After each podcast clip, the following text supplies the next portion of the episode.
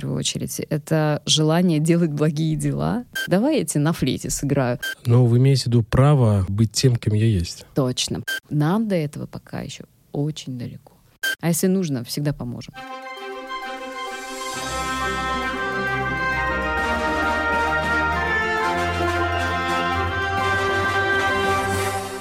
Привет, друзья! Вы слушаете подкаст «Зачем я это делаю?» Я Иван Нестратов, автор и ведущий. Подкаст посвящен осознанности, желанию меняться и двигаться вперед. Он о людях разных профессий и сфер деятельности. И сегодняшнюю героиню хочу представить вам по-особенному, потому что то, что делают эти ребята, заслужит большого-большого уважения. Друзья, встречайте директор благотворительного фонда Downside Up, член совета фонда «Синдром любви» Анна Португалова. Анна, добрый день, здравствуйте. Добрый день, Иван. Анна, спасибо вам огромное, что вы пришли, нашли время и здесь, и это очень-очень здорово. Вам спасибо, что пригласили. Это всегда приятно. Мы всегда вам рады здесь. Я немножко расскажу про вас. А, Анна, вы являетесь директором фонда с 2002 года. А, занимаетесь стратегическим развитием фонда, управлением, построением ну, эффективной работы вашего фонда. А руководите всей финансовой деятельностью фонда, контроль, ну и так далее, как занимается настоящий директор фонда. Вот скажите, с 2002 года, да, вы, 2001 или 2002 все-таки? Я работаю с 2001 изначально пришла как финансовый директор, а с 2002 стала управлять. Какой быстрый карьерный рост. Точно. 2002 год, да, вы занимаетесь управлением да, достаточно, ну, это достаточно уже долго, ну, как на мой взгляд. А где силы-то берете? Вот все вот эти 20 лет а, для управления. Что вас вдохновляет на работу? Когда ты осознаешь, что делаешь что-то полезное, что-то хорошее, это всегда дает э, сил. Ну, то есть я люблю направлять свою энергию на позитивное, дающее. И как раз э, до этого я работала в бизнесе, успела чуть поработать. Угу, расскажите, да. В финансовом бизнесе, в инвестиционно-финансовой компании. И все вроде хорошо было, но мне как раз не нравилось, что я не очень понимала, а вот зачем все это. Зачем э, это делаете? Да, зачем я это делаю. Любой человек на любой работе может всегда найти смыслы, и это замечательно. Но я вот понимала, что мне ближе что-то такое некоммерческое, что ли. Но вот в то время, в 2002-2001 году, культура благотворительности у нас э, в России вот совсем была не развита. Поэтому это был такой для меня шаг, ну, достаточно экстремальный, я бы так сказала. А вы говорите, что 2002 год, 2001 год, в, в период вашего становления благотворительности, вы говорите, что она была не развита. Разве в России, там, Российской империи не было традиции помогать? Конечно, были традиции помогать, но вот э, сама ветка некоммерческих организаций, она тогда совсем э, имела такую репутацию. Мы все знаем кучу случаев, когда неправильно расходовались средства. То есть, скорее, вообще первая реакция, например, моего окружения была именно что ты делаешь вообще, зачем ты идешь в благотворительный фонд, ведь многие фонды это, ну, так скажем, сделаны не для того, чтобы помогать, то есть тогда Вы вот про именно... отмывание денег, да, говорите? В том числе, да. Я же из финансовой сферы пришла. И... Да, давай, давай, давайте говорить терминами, да?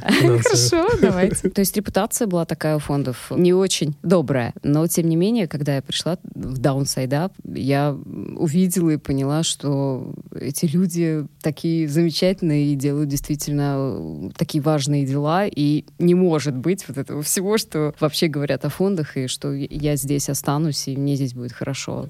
Тогда, наверное, сложно было сказать. Это вообще не модно. Так долго работать в одном месте, особенно сейчас. Но вот для меня оказалось, что, ну, можно сказать, стало делом жизни. Вы говорите, что э, 2002 год, что тогда не модно было, а Почему же все-таки вы пошли туда? Что там такого было? Во-первых, люди. Вообще, мне, мне кажется, очень важно, важна команда. Я просто встретилась с людьми, которые работали в Downside Up. И сейчас это тоже, вот когда вы спрашиваете, что вообще поддерживает люди, с которыми ты работаешь. Команда фонда, команда двух фондов и Downside Up и Синдром любви, это всегда тоже для меня очень большое вдохновение. Наверное, в фонды идут люди все равно не случайные. Да. С большим сердцем. Да. Открытые и принимающие. Вот мне это все было близко. Вообще тема людей с синдромом Дауна тогда мне вообще была незнакома и неизвестна. Вы знаете, сейчас 2021 год, на мой бытовой уровень, я с темой не сильно сталкивался, и мне кажется, она до сих пор неизвестна. То есть, конечно же, сейчас а, она более популяризирована, ну, если можно так говорить, да, она более известна, но, на мой взгляд, все равно пока еще люди не сильно про это знают. Да, конечно, но динамика положительная точно есть, и это то, зачем мы в частности работаем. Сама идея того, что все люди разные, и можно и нужно, на мой взгляд, принимать разное, и в этом как раз сила, интерес жизни. Я согласен, да, принимать разное не только точку зрения, но и людей вокруг с нами. Давайте э, немножко поговорим про ваш фонд, про то, что вы чем занимаетесь. Чуть подробно, пожалуйста, расскажите про ваш фонд, э, какие задачи он выполняет, про специализацию более подробно. Вот я хочу, чтобы наши слушатели про это узнали. Да, конечно. Благотворительный фонд Downside Up э, существует с 1997 года и поставил перед собой такую цель, миссию изменить к лучшему жизнь людей с синдромом Дауна в России. Начал именно с того, что стал оказывать бесплатную психологическую, педагогическую и социальную помощь э, людям с синдромом Дауна и их близким. Позже, развиваясь, мы анализировали, естественно, все факторы, которые мешают нормальной жизни людям с синдромом Дауна и близким. И э, есть очень много, целый большой спектр проблем, которые существуют. Да? Проблемы у, у людей с синдромом Дауна или а, у фонда? Именно у людей с синдромом Дауна. Здесь важно, да, в чем потребность, собственно, близких людей с синдромом Дауна. Потребность именно просто нормально жить во всех смыслах, да. Когда рождается ребенок с синдромом Дауна, у семьи сразу возникает, естественно, масса вопросов. Это, естественно, состояние стресса, шоковое. Ты, ты обычно этого не ожидаешь, к этому сложно подготовиться. И, соответственно, семье нужна поддержка в очень разных вопросах. Прежде всего, вообще, семье нужно понять, понять, какой у них жизненный маршрут, что их ждет, как будет с, с обычным, с ребенком без особенностей. Мы более-менее понимаем, что будет. Ну, стандартно, да. Все. Детский сад, школа, работа, друзья, семья. И смерть. Точно. Неизбежно. А в случае с ребенком с синдромом Дауна ты уже, так скажем, сталкиваешься с такой реальностью, что а непонятно вообще возьмут ли меня в детский сад, а, что, а есть ли специалисты, которые мне помогут, а что делать, пойдет ли мой ребенок в школу, сможет ли он учиться, а будут ли у него друзья, будет ли любимое дело, будет ли профессия, будет ли семья. Вот эти все вопросы, они на семью просто наваливаются, и самое страшное, что будет после того, как я уйду. И, собственно, в России там, до существования фонда особенно некуда было и обратиться, а, чтобы вот на все эти вопросы найти ответ. И сейчас есть очень много проблем. В частности, на всех этапах жизненных семье нужна поддержка очень разных специалистов. Часто эту поддержку семья найти не может, потому что специалистов квалифицированных пока не так много. Это целая большая задача и проблема. Нет вот этого жизненного маршрута, системной поддержки нет. А системной поддержки от кого? От государства, от университетов, кто готовит специалистов? Это комплексный очень вопрос. Да? Это должно быть и, и должна быть и государственная система поддержки на всех уровнях, и информирование должно быть, и это могут быть, естественно, и некоммерческие организации, которые участвуют в этом процессе. Вот мы, мы собственно, этим занимаемся, да, с поддержкой государства. И специалистов должны обучать, э, естественно, да, и должно быть еще такая большая составляющая, как толерантное отношение общества. Сейчас это модно очень. Это это, конечно, модно, но это, это очень большая проблема для людей с синдромом Дауна. Анна, вы говорите про э, системные проблемы, про специалистов. Вы сами готовите? Если, может быть, у вас какие-то курсы для тех, кто, например, сейчас нас слушает и говорит, а я хочу быть волонтером, хочу пойти на курсы, что помогать детям с синдромом Дауна. Вы как-то учите вообще? Да, учим. Вообще, как это выглядит, да? На Третьей парковой в Москве есть э, центр поддержки, сопровождения семьи. Туда может обратиться любая семья со всей России и не России, обратиться за, собственно, поддержкой. И у нас есть разные виды поддержки. Это может быть и очная, когда семья непосредственно приезжает в центр, она может быть регулярная, может быть разовая. Это зависит от потребностей именно семьи. И также у нас есть образовательный центр, там же на Третьей Парковой, который обучает специалистов. Это специалисты самые разные. То есть поскольку мы занимаемся психологической поддержкой, то, естественно, э, у нас есть курс про то, как именно психологически поддерживать поддерживать семью для психологов. У нас есть специалисты по раннему развитию, специалисты по когнитивному развитию, логопеды. Когнитивное можете раскрыть? А, когнитивное — это познавательная деятельность. Ну, я вам там для примера пирамидку построить, цвета совместить. То есть это именно развитие ну, так скажем, интеллектуальных возможностей. Речь очень важная составляющая для... Ну, то есть у людей синдром Дауна, в силу того, что это генетическая аномалия, есть особенности определенные физические, строения, э, сниженный тонус мышц и так далее, что осложняет освоение вот именно, например, а, речевых навыков. То, что для нас это достаточно просто, для, для них очень тяжело. Точно. А, то есть то, что для нас, может быть, даже естественным образом происходит, там нужна поддержка, да, и вот, в частности, развитие речи. Очень важная тема двигательное развитие у людей с синдромом Дауна. Очень эластичные связки, сниженный тонус мышц, им сложнее освоить движение и так далее. Есть много областей, и, соответственно, в центре выстроена у нас прямо система помощи. В любом возрасте есть какие-то э, и групповые, и индивидуальные формы поддержки поддержки. И, соответственно, все знания, которые мы Накопили нарабатываем, да, мы очень хотим ими делиться, мы им делимся, мы все делаем бесплатно, я сразу скажу, да, и все занятия для э, семьи ребят и, и обучение специалистов. У нас есть некоторые такие отдельные редкие платные вещи, но это обычно какие-то доп. вещи, которые не, базовые и обычно не для, не для семей. И образовательный центр — центр сопровождения семьи. И, как вы говорите, если есть слушатели, которые хотят в это вникнуть, научиться, у нас все на сайте представлена целая такая ресурсная база онлайн. Мы тоже поняли в какой-то момент, что это очень важно, чтобы любой специалист в любой точке Земли, любой родитель мог получить массу полезной информации. Она у нас там структурирована и по проблемам, и по возрастам. Это даун, э, сайт Downside Up. Там может, могут специалисты найти и курсы, записи курсов. Там же можно увидеть календарь наших мероприятий, образовательных вебинаров и так далее, и записаться, прийти, поучаствовать. Золотые люди. Золотые люди, друзья. Идите, помогайте фонду Downside Up. А для тех, кто хочет свою жизнь совместить с волонтерством, это как бы совмещение или это постоянно ты все время отдаешь благотворительности? Да, конечно, это можно совмещать. Ты можешь совершенно тогда, когда у тебя есть время, ресурсы, порыв, ты можешь пойти... Порыв, наверное, первый, да, даже?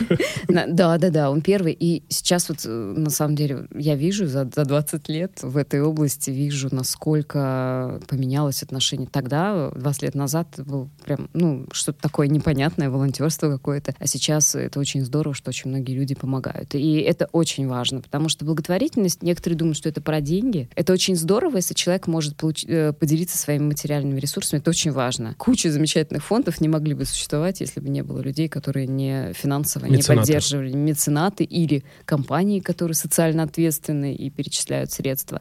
Поэтому очень важно, что есть люди, которые помогают финансово. И это важно делать. И я тут скажу, что даже человек, который подписывается на регулярные пожертвования, например, 100 рублей в месяц, это э, может быть, он думает, ну что там, какие-то крохи. Это не так. Э, и мы это видим. Нам это очень помогает. Мы прямо каждому благодарны очень. Потому что фонд э, свои услуги оказывает бесплатно. Естественно, на какие-то деньги нам надо держать э, целый штат специалистов, здания и все остальное. И, естественно, это все складывается как раз из таких пожертвований. То есть одна часть благотворительности, если у меня, например, нет времени, но есть возможность отдать свои средства, это очень хорошая помощь. Очень много хороших разных фондов. Я бы рекомендовала тоже там читать о фондах, чтобы понимать, куда вы даете, да, но то, что сейчас есть куда давать, и ваши деньги пойдут на благое дело, это точно. А другая часть — это когда ты можешь отдать свои, свои душевные ресурсы и свое время.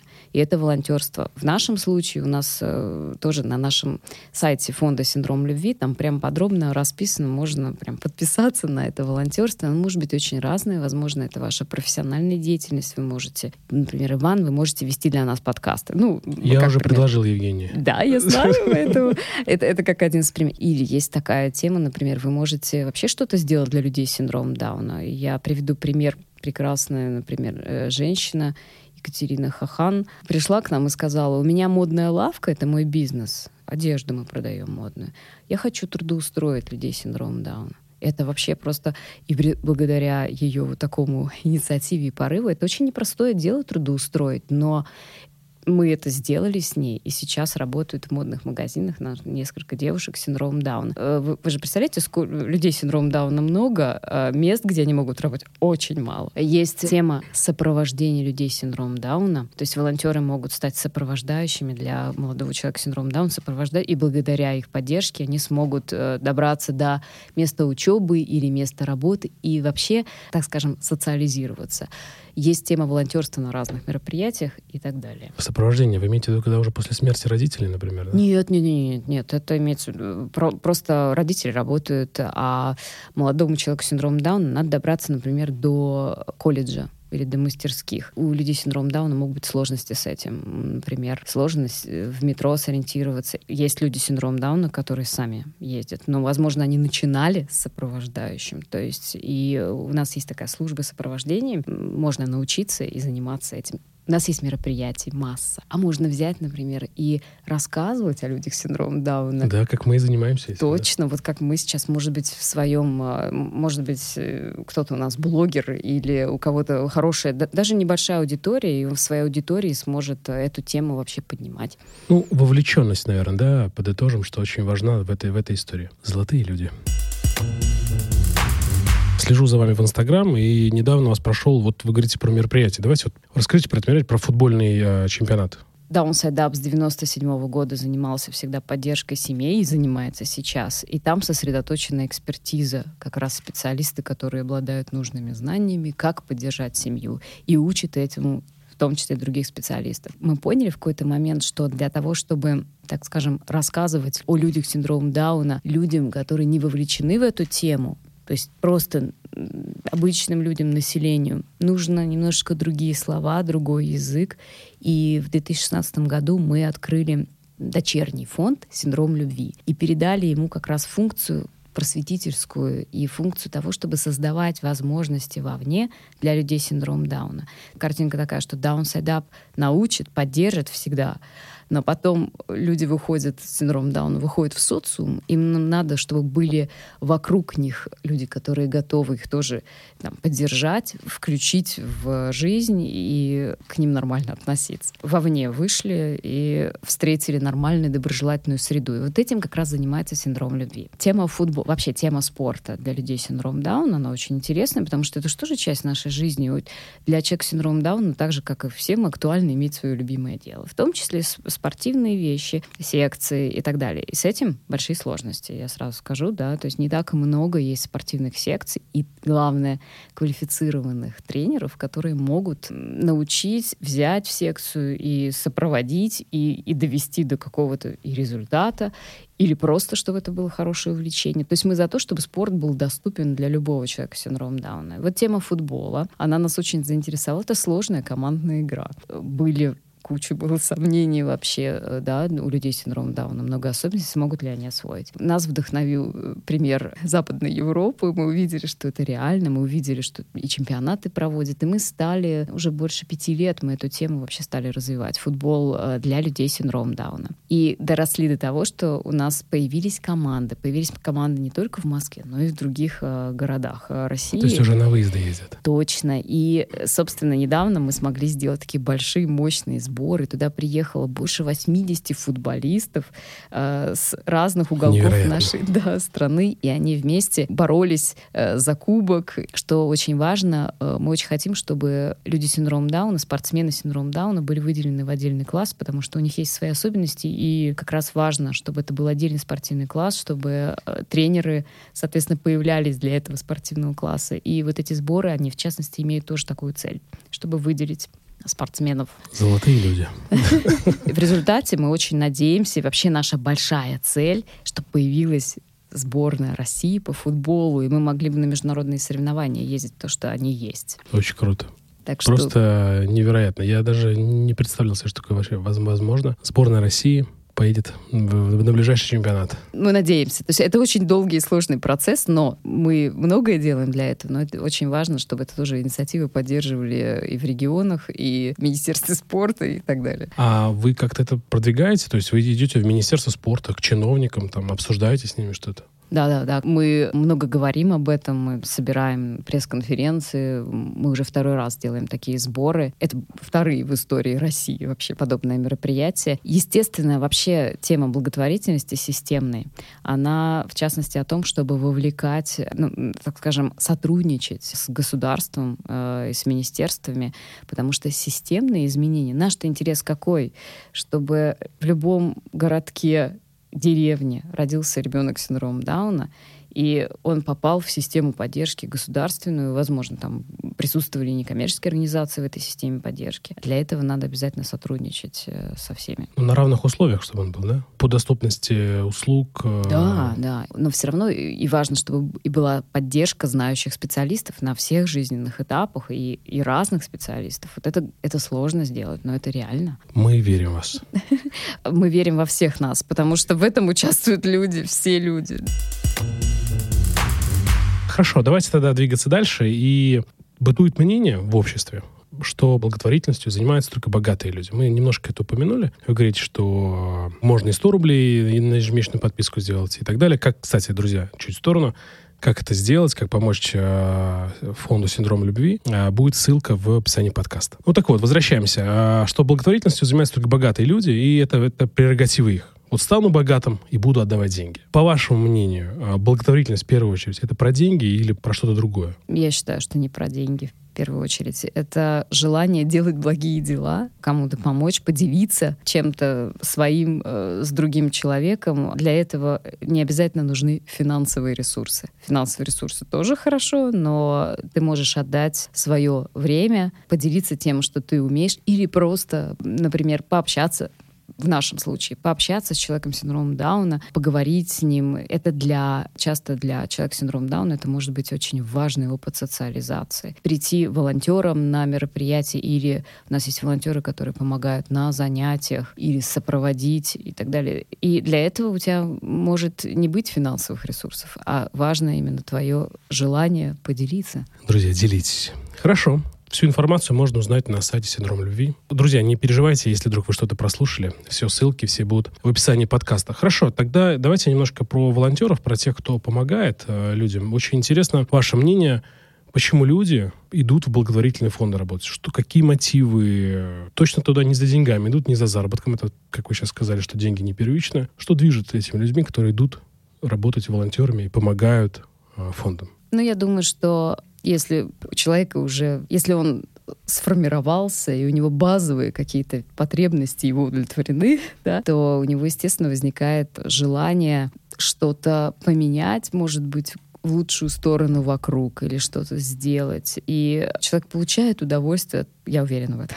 От помощи? Эм, да, от того, когда он помогает, чувствует себя нужным, и он очень многому учится в этом процессе. И мне кажется, что, во-первых, мы живем, и жизнь очень разная, мы очень многие вещи э, видим вокруг себя, и часто эти вещи, ну, они выбивают нас из комфортного состояния, и ты начинаешь думать, а может быть, я могу помочь, э, или могу ли я что-то сделать, или в твоем окружении происходит какая-то ситуация. Ну, что говорит, ну, синдром Дауна — это самая распространенная генетическая аномалия. Каждый 700 синдром Дауна э, ребенок рождается в мире, ну, это очень в среднем, да. Э, в окружении э, у тебя может появиться такой человек, например, и ты задумаешься и начнешь думать, а я могу что-то сделать? И тогда ты становишься волонтером. Или есть много фондов, которые занимаются разными очень социальными проблемами, с которыми любой из нас может увидеть, столкнуться и захотеть что-то сделать. Друзья, захотите что-то сделайте и сделайте. Спасибо, Анна. Я здесь соглашусь, наверное, с вами, что, ну не наверное, точно, что движет нами все-таки, наверное, какие-то мотивы более сердечные, душевные. Хорошо. А вот, э, знаете, немножко хочется поговорить про отношение людей к людям с синдромом Дауна.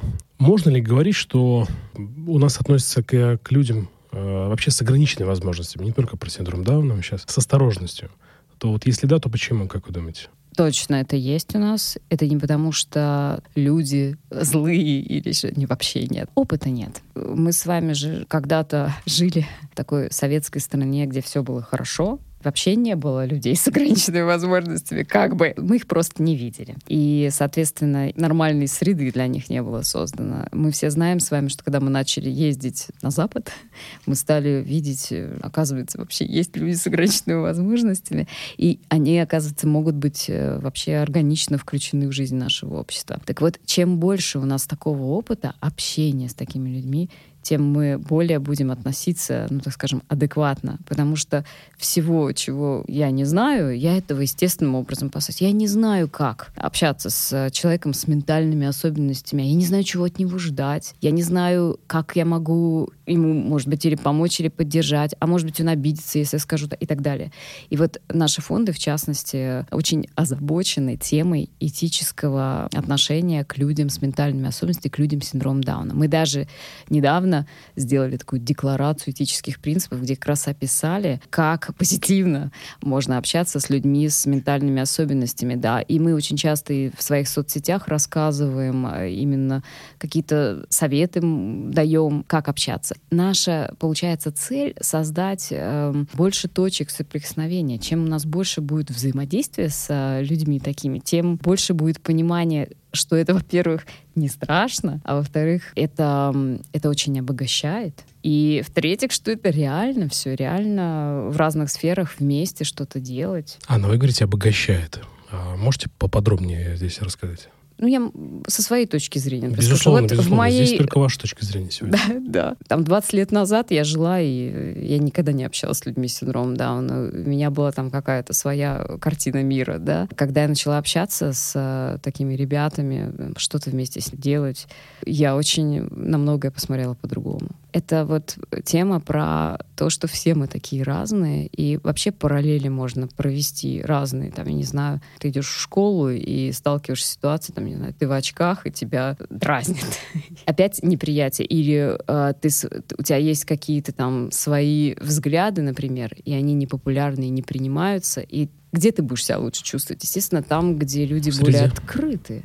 Или, или в своей среде, да? В своей среде. Получается, что общаясь э, с людьми другими, ты как бы даже и себе даешь право быть другим. Я такой сделаю заход философский. То есть ты свои особенности начинаешь тоже принимать, ты начинаешь иметь на них право тоже. Для тебя мир открывается по-другому. Оказывается, вот можно видеть по-другому. Оказывается, у нас работает Маша Нефедова с 2006 года, помощником педагога женщина с синдромом Даун. Все сотрудники абсолютно с ней очень любят общаться. Мы, мы все любим друг с другом общаться. Но то, что делает как она делает, как она общается, что она говорит. Ну, например, у меня были случаи именно, когда я загружена какими-то, ну, понятно, там, проблемами. Оперативкой. Вашей, оперативкой, да? надо что-то сделать, я не успеваю все вообще. И она приходит ко мне и говорит, Ай, ну что ты такая вообще грустная? Давай я тебе на флейте сыграю. И вот ты как бы думаешь, ну, как-то неадекватно, с одной стороны, да, я сижу за столом, и это офис, как бы, да, и у меня тут какие-то важные очень вопросы, а с другой стороны, я понимаю, вот она меня видит, а, она без этой всей мишуры, и она меня хочет поддержать, так и помочь мне, и, вы знаете, ты начинаешь по-другому вообще на многое смотреть, и на то, как ты суетишься по жизни, и что испытывают другие люди, и так далее. А выход-то простой, все лишь сыграть на флейте. А, возможно, да, Э, все просто, я вообще совершенно согласна. У нас э, тема есть проекта «Простыми словами. Ясный язык». Э, мы ее продвигаем вот с марта. Эта тема о том, что если вообще информацию излагать очень просто на простом языке, то она будет доступна большому количеству людей. Вообще как, в жизни как просто, просто да. да. Вы говорите, что хочу немножко раскрыть тему. Вы сказали, что вы имеете право на быть другим. Когда приходите общаться с другими людьми, ну вот скажите, а в чем вот право? Разве не общаясь с кем-то, да, я не имею права быть другим. Почему именно вот тогда появляется право быть другим, когда я смотрю на вот эти вещи? Может же быть такой вот э, зажим на тему того, что со мной что-то не так. Если особенно меня не принимают таким, какой я есть, значит, со мной что-то не так. И я начинаю этого э, опасаться, бояться. А потом, когда ты видишь, что есть э, там парень или девушка с синдромом Дауна, вообще по-другому воспринимает мир. И с ней же все так. Я с ней общаюсь, и я, я могу это и принять, и понять. Она какие-то там, например, Маша гораздо глубже чувствует какие-то вещи, которые я могу не чувствовать то ты понимаешь, что да, все мы разные. Я не знаю, понятно ли я выражаюсь. Но вы имеете в виду право э, быть тем, кем я есть. Точно. Право быть тем, кем я есть, и что любая твоя особенность, она в результате делает тебя уникальным, и твои, например, сильные стороны, как ты считаешь сильными, они не могут существовать без твоих возможно, слабых сторон. Ну, это такая философская тема, это мо- мое личное Очень да, интересное мнение. мнение. Я, подводя итог, то есть право быть тем, кем ты есть, и быть уникальным. Как мы все, по сути. Точно. И, и быть принятым таким, Быть принятым. как ты есть. Вот она и толерантность. Давайте двигаться дальше. Вы затронули такую тему, как принятие. Принятие себя, принятие человека, что он, он, он имеет право быть другим. Давайте все-таки чуть раскроем эту тему. Например, на мой взгляд, по сравнению с теми проблемами, которые испытывают э, люди с синдромом Дауна, все наши там бизнесовые проблемы, например, выгорание или что-то на работе, кажется просто такой какой-то просто чушью, просто нелепостью, потому что все познается в сравнении. Может ли фонд вот как раз помочь, может быть, да, или волонтерство, помочь с тем, что избавиться все вот это вот ну, как вот наверное, вот, знаете, рутины в жизненной, да, чтобы посмотреть на мир другими глазами, что, чувак, у тебя все хорошо, ну, ты выгораешь, посмотри туда, там реально проблемы, там реально тяжело, а у тебя просто, ну, слово «зажрался», наверное, не очень, но, может быть, что-то такое как бы похожее, да? Вот что вы думаете вообще про это? Я согласна с вами, потому что все познается всегда в сравнении, и когда ты расширяешь свой э, кругозор, и когда ты узнаешь про проблемы других людей, ты понимаешь часто, что ты вообще в суете и в каких-то иллюзиях пребываешь и считаешь, что тебе плохо. Э, это, наверное, очень стандартное чувство. Но мне кажется, не стоит ради этого идти, конечно. Волонтерить точно не стоит. Э, но то, что ты расширишь свое представление, узнаешь гораздо больше об этом мире, это точно. Сможешь, ну так скажем, на какое-то мгновение просто ощутить себя другим человеком, да, или ощутить себя в ситуации другого человека. Это всегда очень полезно в жизни, мне кажется. Растормошить себя? В том числе растормошить э, и, и вообще посмотреть со стороны, может быть, иногда даже на то, что ты делаешь, и, и чем ты паришься. Чем ты паришься, да. Я понял. Хорошо. А вы знаете, еще а, наблюдаю в мире такую ситуацию, когда очень модным стало, даже не побоюсь этого слова, собирать, например, не на подарок себе деньги там, там, ребята, подарите мне новый iPhone, например, да, или подарите мне, не знаю, телевизор. А начинают собирать деньги в фонды. Расскажите, есть ли у вас что-то что подобное, когда я, например, я, например, у меня там будет день рождения, и я, например, вместо того, чтобы получать подарки от своих друзей, близких, скажу, ребята, отправьте деньги в фонд. Все, что, сколько не жалко, пускай все лучше туда идет. Да, это очень хорошая тема. Спасибо большое, что вы ее подняли. Uh, у нас есть платформа «Включите сердце» с таким названием. У вас всегда такие названия классные. Вообще просто синдром любви, «Включите сердце». Стараюсь. Нейминг отличный. «Включите сердце» — это платформа как раз для таких поступок. Любой э, человек может, например, перед своим днем рождения открыть там поступок, получить, э, не знаю, кратко описать я Иван, у меня день рождения, я хочу помочь людям с синдромом Дауна, может какое-то там видео даже записать, а можно какую-то конкретную программу выбрать. И, соответственно, потом а, в свой день рождения ты просто посылаешь э, ссылку на этот поступок, и люди очень удобно могут прямо там жертвовать в фонд э, деньги, и вы такой подарок делаете в результате в поддержку людей с синдромом Дауна. Это может быть не обязательно день рождения или какой-то особый повод. Есть люди, например, которые там открывают поступок, они говорят, я хочу провести мастер-класс какой-нибудь, да, я умею вот это, я хочу провести мастер-класс, а хочу, чтобы оплата за там, вознаграждение пошло именно в фонд. Тоже вариант. И много, можно много креативить на эту тему. Удобная, легкая, мы всегда поддержим. Если у кого-то будет желание, обращайтесь с удовольствием. Куда можно обратиться, куда написать? Это синдром любви, это тоже платформа «Включить сердце». В синдром любви написать, и если в Up напишите, то тоже всегда попадете. А, мы дадим описание к этому подкасту. Обязательно мы, друзья, обращайтесь. Кстати, есть еще спортивная тема.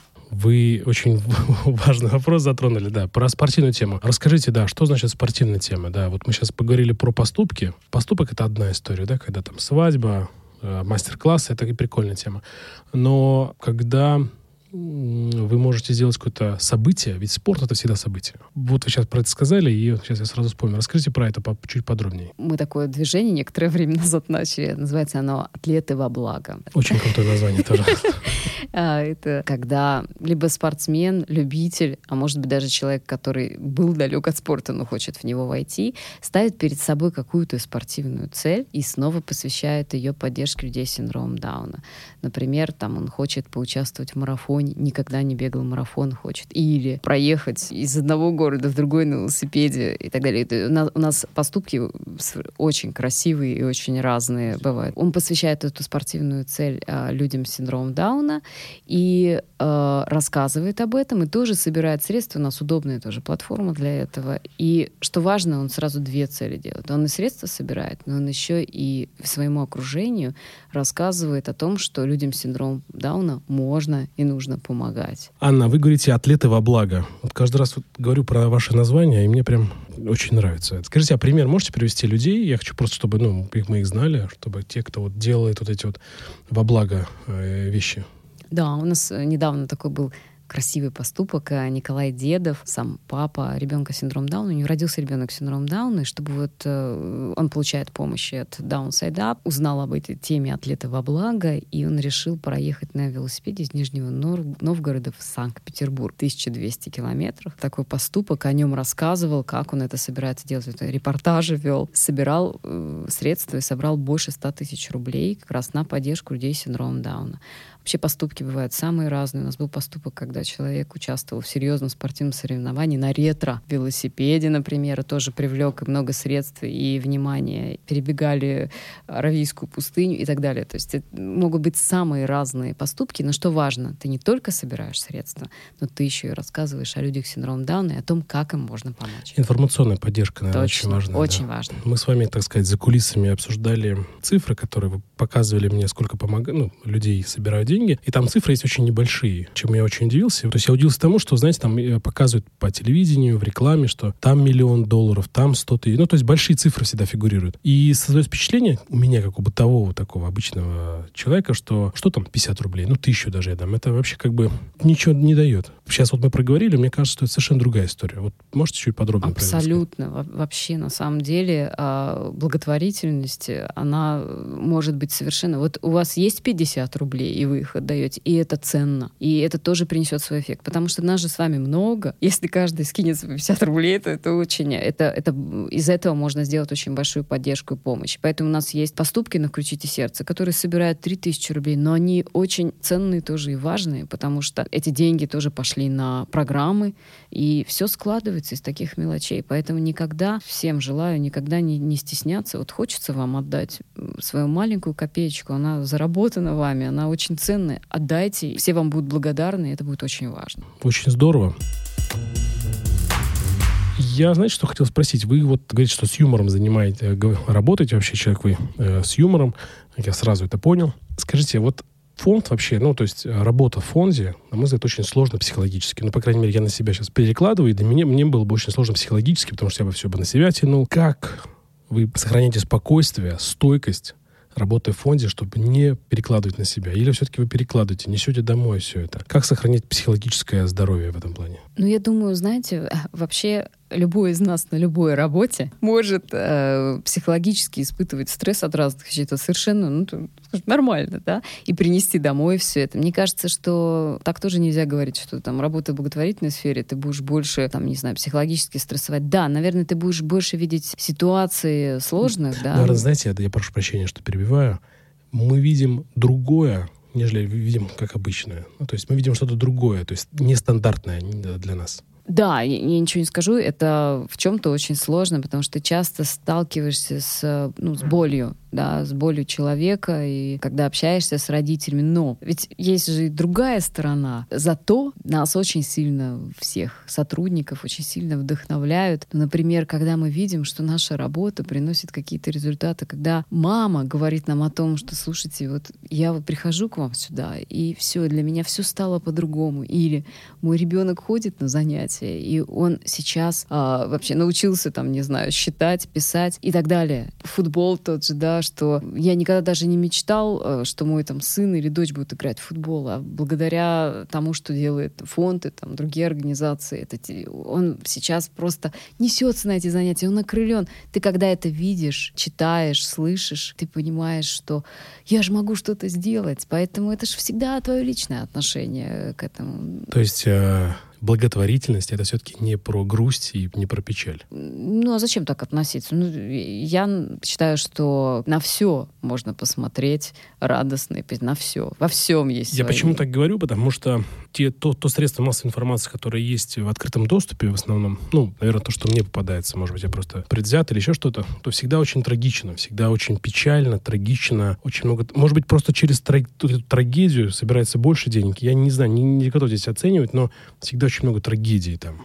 Да, но когда я говорю, то что во всем можно найти свой плюс, я, конечно, понимаю, что ситуации бывают очень тяжелые, тяжелые испытания, и я думаю, я бы вообще такого не вынесла, и, и так далее. То есть так тоже нельзя, конечно, сказать, что все, да, все с радостью и так далее. Бывает очень... Но я считаю, что люди, они живут для того, чтобы, в частности, учиться и становиться лучше и прекраснее. И через какие-то ситуации как раз, э, наверное, это возможно, хоть это очень больно и тяжело. Собирать средства через жалость — это традиционный, я бы сказала, такой советский, мне кажется, отчасти подход, и мы сразу вот изначально мы считаем, что не тот метод. Надо через позитивный опыт, все можно сделать радостно. Все знают, кто был на наших мероприятиях, что ты получишь заряд просто супер позитивных и классных эмоций. И объятий много получишь, и тепла человеческого. Ты тогда придешь еще, и ты захочешь помогать и общаться. Поэтому я уверена, что несложно. Бывают э, фонды, которые занимаются очень тяжелыми проблемами, да, и я понимаю, что там вообще, там действительно без э, трагичности всей ситуации ситуации, ну да, это так. Если говорить вот о нашем случае, в случае людей с синдромом Дауна, у нас тоже бывают очень тяжелые ситуации, все понятно. Но мы всегда хотим именно показать в том числе и такую позитивную и радостную составляющую. Спасибо, Анна, за позитивом и обнимашками. А все фонд синдрома Точно. любви. Мы поговорили про фонды, про работу, про волонтеров. Еще раз напоминаю, друзья, все, кто хочет а, помочь фонду, ссылка будет в описании, будет ссылка в описании у меня на в странице Инстаграм. Я хочу поговорить про роль государства в целом. Роль государства в помощи э, детей с синдромом Дауна, людей с синдромом Дауна. Как государство принимает вообще участие? Помогает ли вообще как-то что-то? То есть, потому что опять же, на себя примеряю это. Я вижу, что много есть фонды, которые этим занимаются. Но от государства почему-то я а, этого ну, не слышу. Может быть, то, что я не в теме, я еще раз говорю, не берусь за оценку, но вот я больше вижу фонды. Да, государство помогает. Да, и как всегда есть простор для улучшения. Все, ну, кто государство, берите на заметку. Да. Э, э, на самом деле, опять же, вот за последние годы очень хорошая динамика в этом. Есть надежды какие-то и так далее. Но, естественно, есть столько всего, что еще всем нам надо сделать, и в том числе в вопросах именно государственной системы. А что есть? Есть, естественно, пособие по инвалидности, если семья оформляет инвалидность. Не все это делают. Почему не все оформляют? Ну, не все хотят оформлять инвалидность э, ну, для некоторых не хотят иметь официальный статус, что ребенок э, имеет инвалидность. Это личное право каждого. Если оформляешь, то получаешь э, пособие. А сколько составляет пособие? Очень разное, в зависимости от города и так далее. Ну, это может быть там и там 15-20 тысяч. Ну, в Москве, например. Меньше.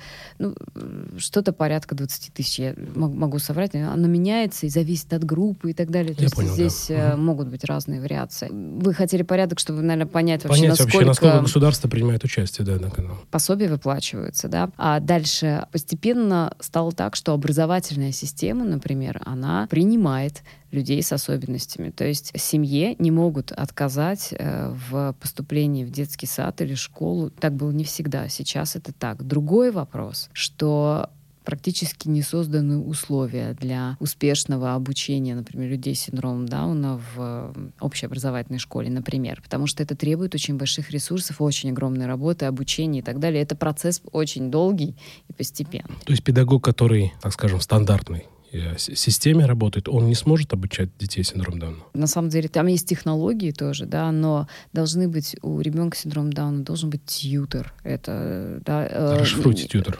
Тьютер — это сопровождающий, который будет помогать э, во время уроков. То есть он будет сопровождать ребенка. При этом, конечно же, педагог, он должен уметь работать с классом, в котором есть люди с разными особенностями, да. И бывает, что ребенок-то приходит, а педагоги э, не обладают нужной квалификацией, их не учат этому, или у них нет э, ресурсов для этого, нет ресурсов у школы, чтобы тьютер был и так далее. Это очень много факторов, потому что требуется очень большая работа, финансы, время. То есть получается, что образовательная система вроде как открыта для людей с э, ментальными особенностями, но по факту выходит, что очень сложно ребенку там остаться и успешно обучаться. Понятно, есть системы и колледжи, которые принимают людей с синдромом Дауна например, да, на обучение там, разным профессиям, но при этом непонятно совершенно, ты закончишь колледж, а где ты будешь работать после. Я хочу сказать, что государство сейчас занимает очень открытую и дружественную позицию к НКО, слава богу. Так было,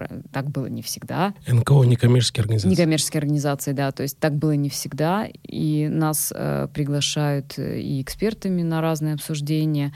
То есть на, нас слушают, и государство дает э, финансирование некоммерческим организациям, то есть фонд президентских грантов, например, или разные субсидии. Мы, Downside Up и Синдром любви мы тоже получаем такую поддержку, и она очень цена. То есть государственная система, она помогает и фондам. Но опять же, делаются какие-то шаги в развитии, там, например, ранней помощи, да, когда с нуля до трех лет тоже поддержка людям с особенностями нужна, а это еще пока не недовыстроено. Много очень шагов, доступные программы доступная среда. Но опять же, все вот эти есть программы, они очень долгосрочные, и родители часто могут почти не видеть этого эффекта. То есть из наших опросов мы видим, например, что половина родителей э, отвечают на вопрос, а получаете ли вы бесплатные услуги в реабилитационных центрах? Нет. То есть по каким-то причинам либо они могут не, информационно не знать, что они их могут получить. Вот с этим большая тема. То есть э, постепенно должна выстроиться вот эта система поддержки, когда есть информация, что очень важно, когда понятно, куда обратиться, и понятно, что тебя на каждом этапе поддержат. Нам до этого пока еще очень далеко. Большая-большая работа. Хорошо, что государство помогает, но вопрос такой еще вот задам вам по поводу государства. А почему тогда такое большое количество фондов, если помогает государство. Почему так происходит? На самом деле во многих странах, где развита где развита система поддержки, очень часто НКО имеет очень большую роль. Это нормально. Больше вес, чем у государства, да? А, это не вес. А у них разные роли могут быть. Государственная система, она все равно заточена под общие какие-то вещи. А когда находится фонд, который очень точечно знает проблему, знает, как с ней работать, может организовать, это очень хорошая, жизнеспособная, ну, так скажем, бизнесовая даже модель. Это очень здорово, когда и государство, и НКО. Поэтому то, что развиваются некоммерческие организации в России, они по разным э, категориям населения помогают, они все равно государство не сможет так глубоко видеть э, каждую проблему. То есть они более гибкие, получается? Точно, более гибкие, и поэтому очень много успешных э, моделей в западном мире, э, когда именно это сочетание обычно и государство, и некоммерческая организация в партнерстве таком работают. Работаем, государство, НКО, работает синергия. Вопрос по поводу э, России, российских семей, у которых есть дети с синдромом Дауна. Можно ли этой семье а, обойтись без помощи фонда? Реально вообще ли это? Да, реально. У всех семей разные совершенно ситуации, потребности, да. Даже, наверное, это вообще идеальная ситуация. Если семья может обойтись без помощи фондов, значит, она э, удовлетворяет свои все нужды, вокруг. То есть с ней рядом, возможно, есть хорошие специалисты с этой семьей, ей понятен маршрут. Вы знаете, тут важно, мы всегда понимаем, э, что любая семья, которая попадает в такую ситуацию рождения ребенка с синдромом Дауна, ей нужна информация. Мы поэтому на сайте сделали очень мощную такую ресурсную базу и видео, и рассказов родителей, и специалистов, и так далее, и так далее. Очень много всего. Именно для того, чтобы семья, которая не хочет, может быть, вообще даже в контакт вступать с фондом, тем не менее может пойти и посмотреть, соцсети посмотреть наши, посмотреть сайт, то есть информационную поддержку и больше ничего. Таких семей очень много, которых мы даже, так скажем, вот этого контакта не случается, мы, мы их данные не получаем, они к нам непосредственно за поддержкой не обращаются. Но мы очень хотим, чтобы любая вот семья знала, что в любой сложной ситуации она всегда сможет прийти к нам. Мы как подушка безопасности. А, мы очень часто встречаем ситуации, когда семья, например, приходит, получает какую-то консультацию, и потом мы, например, не слышим и не видим их там, пять лет, а потом что-то меняется в жизни, они снова приходят, у них э, какая-то есть проблема, и, или поделиться просто радостями. Это совершенно нормальная схема. Поэтому, э, отвечая на ваш вопрос, да, можно обойтись без помощи фондов. Если поможет, можно вот просто наш информационный информационные ресурсы посмотреть. А если нужно, всегда поможем. Спасибо. Я хотел вернуться э, к вопросу. Я, мы говорили про пожертвования, про, про деньги. Скажите, а облагается ли налогами помощь, которую вам отправляют э, люди? Нет, то есть если это благотворительное пожертвование, и там, не знаю, финансово все прошло как благотворительное пожертвование, и фонд его направляет на уставную деятельность, у нас в уставе записано, на что именно мы направляем пожертвование, то оно не облагается никакими налогами. И более того, люди и компании могут получить даже налоговые вычеты с этих... Наоборот, может быть э, плюс для людей, которые жертвуют. Это вот тоже очень хорошая тема, в частности, помощи государства. То есть, если, например, какая-то компания, например, я почему хочу затронуть тему, может быть, какие-то компании захотят помочь и какие-то помогают почему? Либо какая-то выгода, либо потому что там, условно, доброе сердце, да? Как бы это пафосно там не звучало сейчас. Если человек а, помогает, ну там, 10 тысяч рублей, то есть он может 13% вычесть а, потом с, а, с этих выплат. Там посложнее все, но можно получить налоговый вычет, там как-то все рассчитывается, не прямо так, что ты 13% получишь, там как-то все по похитрее. Но когда компания помогает, это очень ценно, кстати. И вот тоже, если вот нас слушают люди, компания, в которой ты работаешь, всегда есть вообще разные у нас формы, как партнерить с компанией, чтобы это было и для компании интересно. Но обычно компаниями не движут э, вот эти финансовые какие-то налоговые вопросы. Нет. Для компании... То есть освобождение какой-то от налоговой части их не движет это? Есть какие-то подвижки в этом вопросе последнее время, и что-то сейчас можно сделать, пока это нормально не работает, так скажем. Это должно, мне кажется, в будущем заработать, но компания обычно движет именно социальная ответственность и решение каких-то задач. Например, а, задач HR, отдела кадров, да, вовлечение сотрудников, например, или имидж, э, да, пиар-вопросы, маркетинговые вопросы, имидж социально ответственной компании. То есть это хороший пиар? А, помогать? Ну, вообще, да. Последнее время это прям, я бы так сказала, тренд. И э, здесь, возможно, вот именно вариант, как компания не то чтобы говорит, что она помогает, а реально не делает. Нет, компания может оказать реальную помощь, несложную для нее, и при этом тоже как бы получить э, свой лучик славы. Лучик добра вам.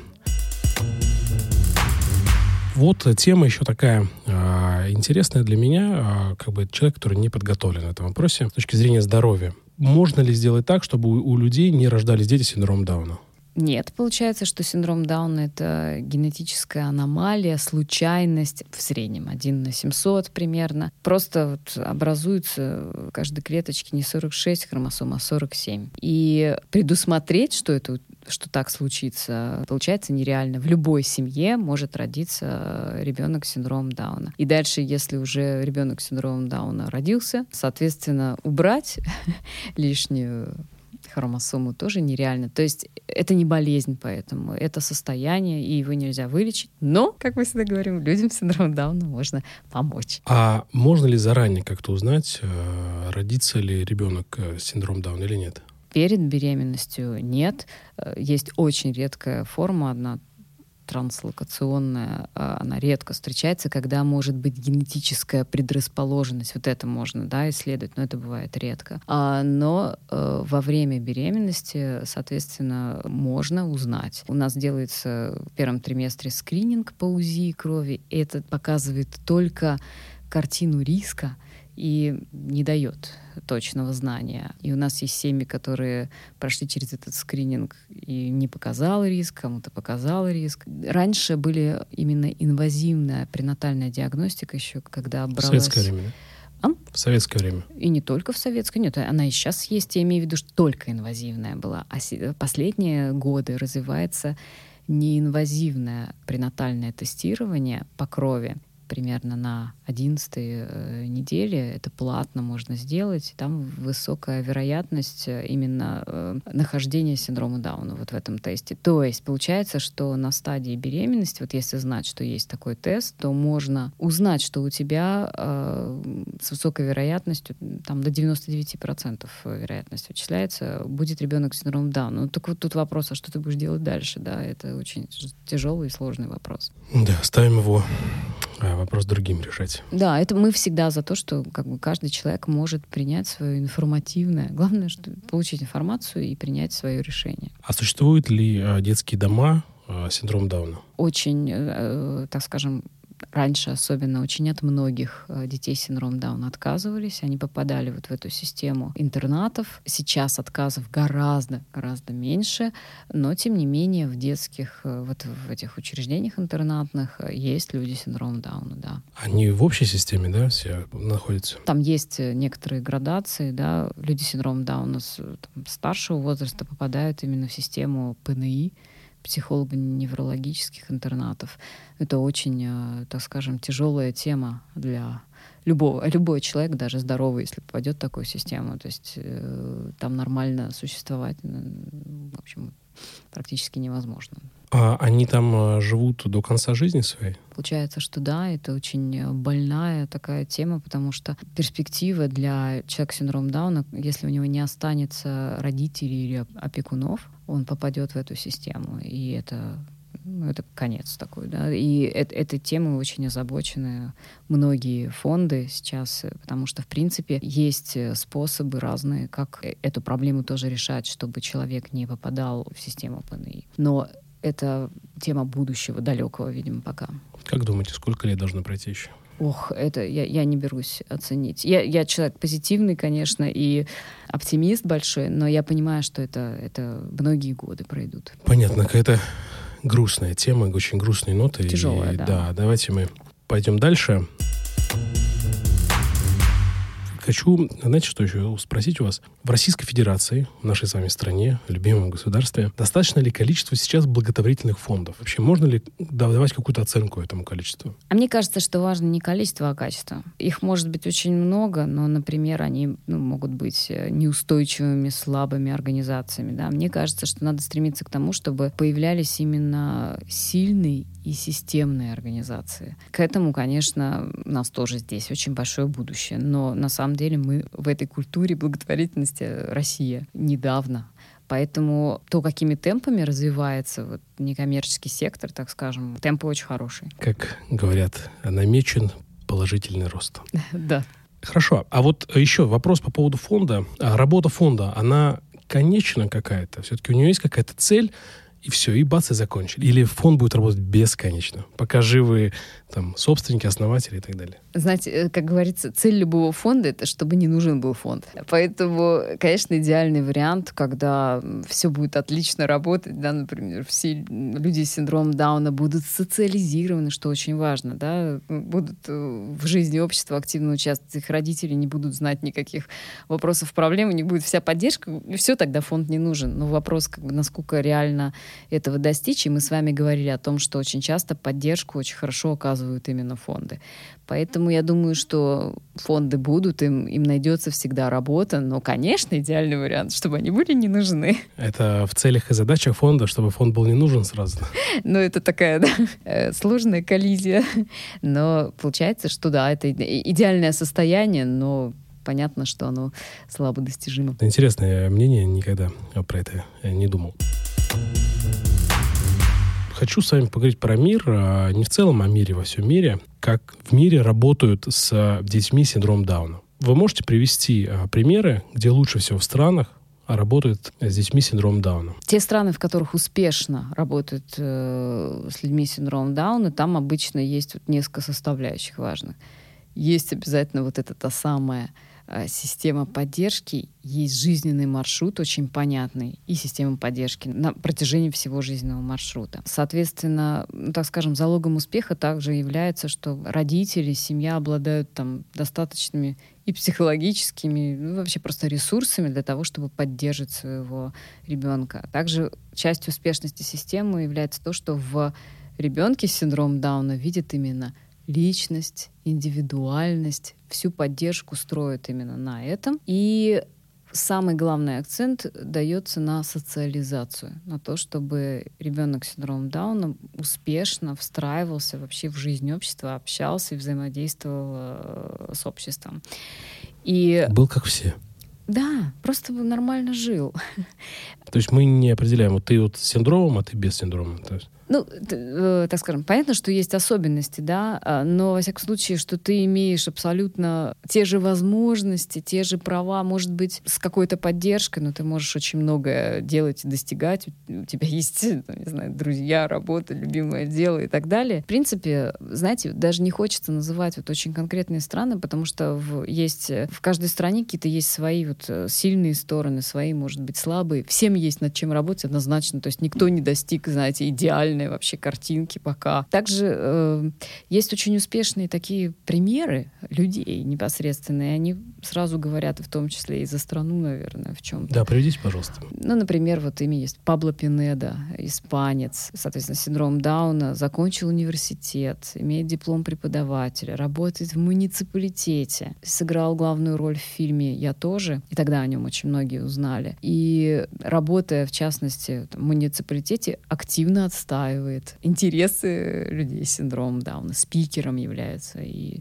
это Испания. Есть, например, там, Мадлен Стюарт, э, девушка австралийская. Она пошла в мир моды и там покорила мир моды, можно сказать, на международном уровне. По-моему, четыре года назад вообще выпустила свою линию одежды. А Forbes ее назвал прорывом номер один в модной индустрии в 2017 году. А есть э, в США есть много тоже примеров э, актеров, актрис или модной индустрии или бизнесменов даже. В Аргентине, например, есть музыкальная группа, где барабанщик и вообще главный вдохновитель и автор музыки, это мужчина с синдромом Дауна. А в России есть тоже много очень классных примеров. Есть суперспортсмены, там, например, Андрей Востриков, спортивная гимнастика, там, Настя Петрова, плавание и так далее, и так далее. То есть э, есть актеры. А на пример российских актеров можете назвать? Да, ну вот, например, Григорий Денишевский, кстати, в Даунсе, да, ходит с детства, участник нашей театральной студии, медиалаборатории он э, сыграл главную роль в короткометражном фильме а, Владислава Иконникова уличное освещение. И фильм прошел отбор в программу 32-го кинофестиваля «Кинотав». Обалдеть вообще. Вот это да. А кроме актеров, есть ли там художники, может быть, кто-то, может, писатель даже? Есть, например, э, вышла книга стихов Николая Голышева, это молодой человек э, с синдромом Дауна а, Николая Белуханяна. Да, стихи. А есть художники прекрасные, э, например, Сергей Шестаков, э, это сын И Савины, к сожалению, недавно актриса, ушел от да? нас, да, актрисы. А, ну, было 64 года, рисовал прекрасные картины. А, многие из них подарил Даунсайд Ап. Мы делали выставку его.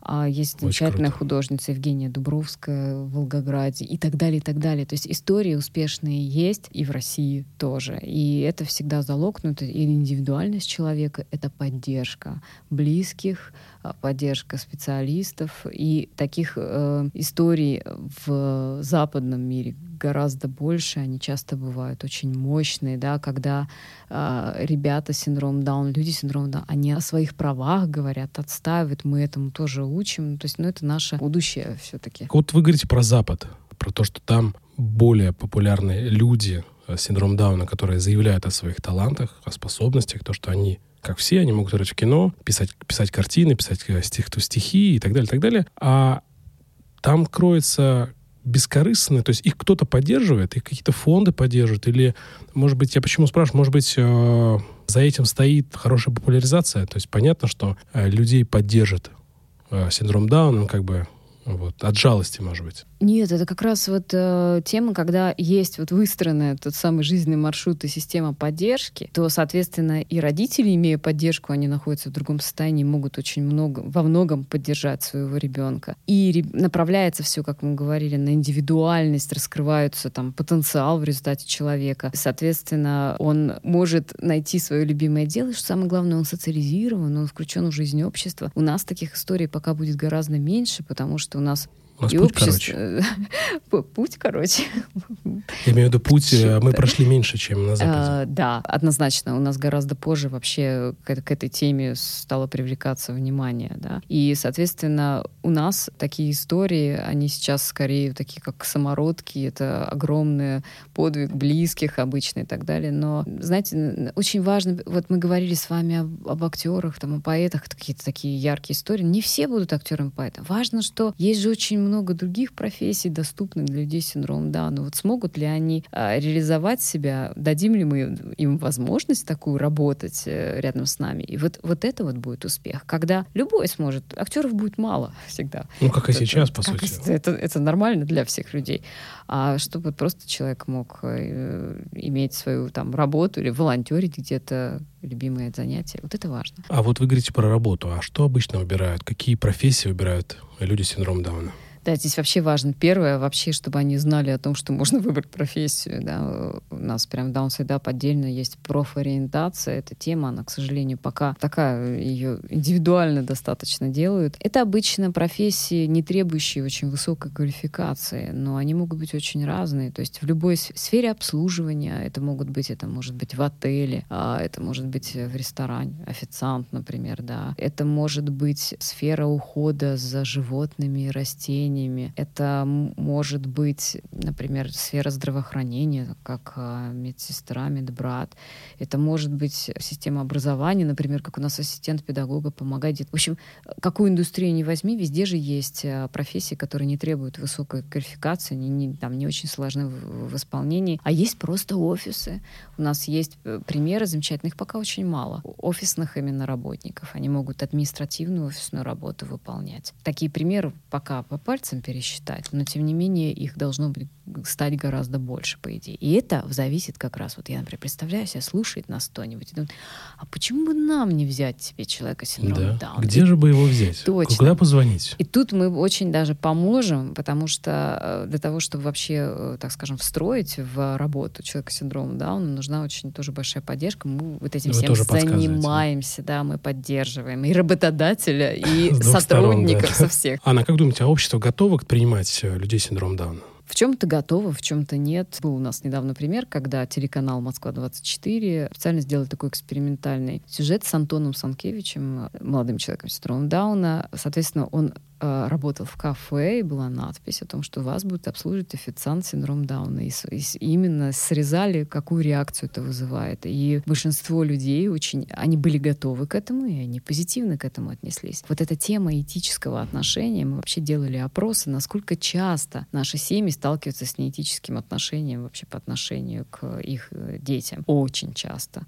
Но опять же, это же тоже процесс. Вот если мы не начнем его, если вы не будете встречать официантов синдром Даун, то вы никогда и не, и не поймете в эту тему, не погрузитесь. Не попробуешь, не узнаешь. Точно. И поэтому есть вот такие пионеры, вот как вот эта Екатерина Хахана, которая говорила, да, которая взяла и у себя в магазин, в центре Москвы магазин, как называется? А, Лебонбон модная лавка. Ну, отлично. А, Приходите, друзья. Да, и э, там э, работает наша девушка с синдромом Дауна. Она же взялась это делать, ей тоже было... Мы ее спрашивали, и часто ее приглашаем на круглые столы. Да, она говорила, да, это в чем-то может быть непросто, да, требуется поддержка, но она сказала, что она очень довольна вообще тем, что это сделала. Она довольна и работникам, как работникам. Посетители э, очень хорошо относятся к работникам с синдромом Дауна. А пример еще какой-то можете привести из нашей российской действительности? Да, есть такой интересный кейс.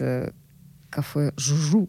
Ого, это где? Это где такие ребятки? Да, три подруги сделали такой проект, и э, у них появилась идея сделать кафе, где смогут работать люди с инвалидностью, и, э, собственно, в их команде сейчас есть э, люди с синдромом Дауна. Они впервые приняли участие в гастрофестивале в Сокольниках. Это было очень успешно, и стали приглашать на другие фестивали и э, площадки.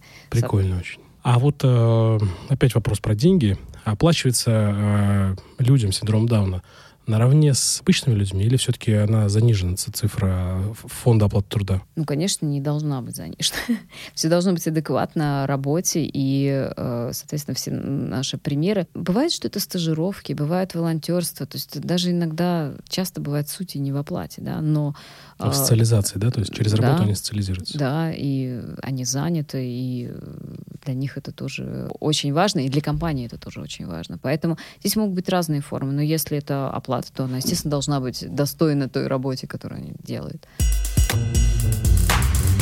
Очень здорово. Вы делаете огромное дело, и я очень рад, что у нас в России есть такие люди, как вы, ваш фонд, который помогает э, людям с синдромом Дауна э, социализироваться и жить обычной жизнью. Анна, и уже в завершении я вам тысячу благодарностей, сколько можно это все благодарности вам и все благодарности от слушателей, которые будут нас слушать тоже. Пусть они идут вам. Хочу вот в завершении э, спросить у вас, как можно помочь Э, вашему фонду. Да, можно я сразу верну благодарности, потому что э, на самом деле есть фонд, а есть еще много других прекрасных фондов и людей, которые помогают фонду. И я бы вот адресовала. Это большое, это, это такое сообщество уже. И вот Всему это... сообществу. Всем спасибо, да. Помочь фонду можно, например, на сайте «Синдром любви» сделать благотворительное пожертвование. А, это очень просто.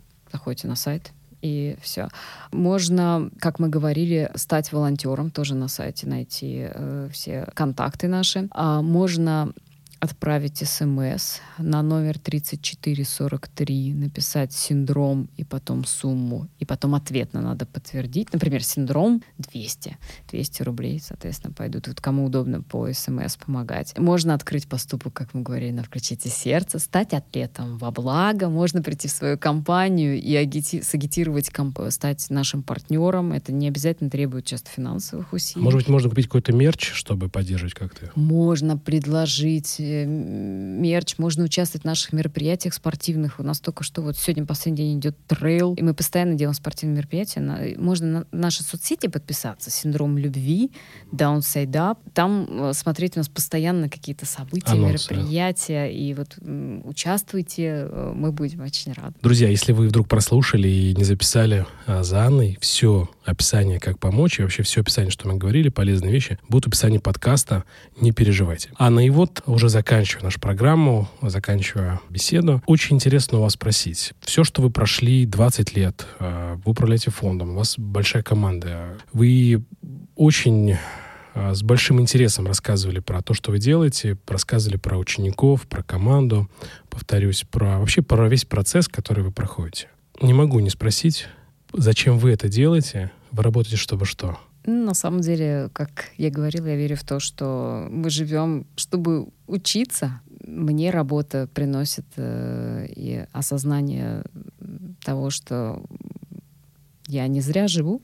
Благодаря этой работе я встречаю совершенно удивительных людей, которых так, наверное, бы не встретила. И вот это дает очень большие силы. Спасибо. А, друзья, это был подкаст «Зачем я это делаю?» и наша героиня Анна Португалова, директор благотворительного фонда Downside Up и член совета фонда «Синдром любви». Анна, спасибо. Спасибо вам. Подписывайтесь на нас, ставьте нам оценки, делитесь подкастом в социальных сетях со своими друзьями. Поверьте, им это нужно. Это был Иван Нестратов. Спасибо вам, что были с нами. До свидания. Спасибо вам огромное. Пока-пока.